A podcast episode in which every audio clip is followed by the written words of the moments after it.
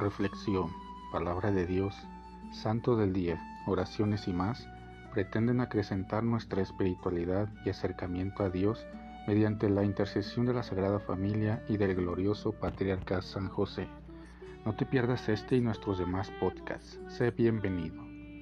Ven Espíritu Santo poderoso, ven Espíritu Santo amoroso, ven Espíritu Santo amor del Padre y del Hijo Únenos al corazón de San José y de nuestra Madre María, poderosísima, para que unidos a sus corazones podamos entregarnos al Sagrado Corazón de Jesús. Danos la gracia de rezar cada día más y meditar tu palabra con más amor, con más fe y con más esperanza.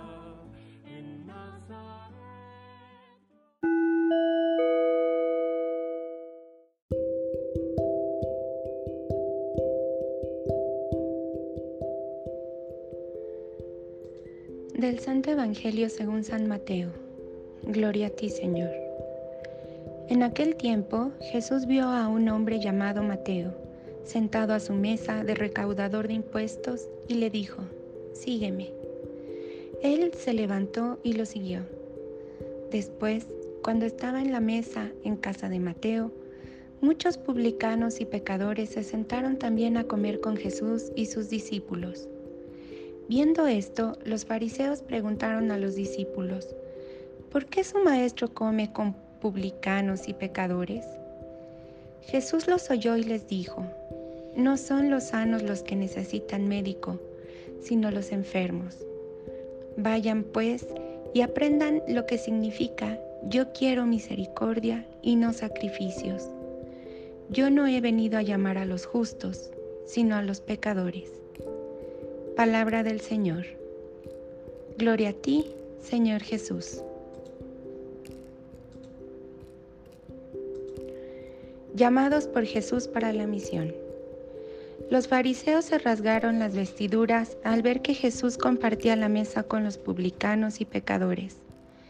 Pero también quizá la comunidad de creyentes que escuchó hablar o conocía a Mateo el publicano, lo veían de reojo y con cierta sospecha, pues era un recaudador de impuestos, un traidor del pueblo que estaba al servicio del imperio romano y era considerado un vividor.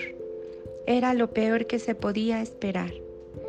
Pero hay un cambio radical en su vida, un cambio inexplicable procedente del llamado que Jesús le hiciera, del don de la vocación. La mirada de Jesús es fulminante, llena de amor, de compasión, y vio en este hombre a un futuro apóstol e integrante de su equipo de trabajo. No sabemos si le hacía falta alguien que conociera los vericuetos y entramados del sistema o estructura romana, pero, con todo, lo llama y comparte con él. El alimento, la vida. Entra en su propia casa y sucede el milagro de la conversión, del cambio radical. Mateo no se aferra a la mesa de impuestos, sino que deja todo pone al servicio de Jesús todo lo que ha hecho y de ahora en adelante se dedicará a la administración de los bienes del reino.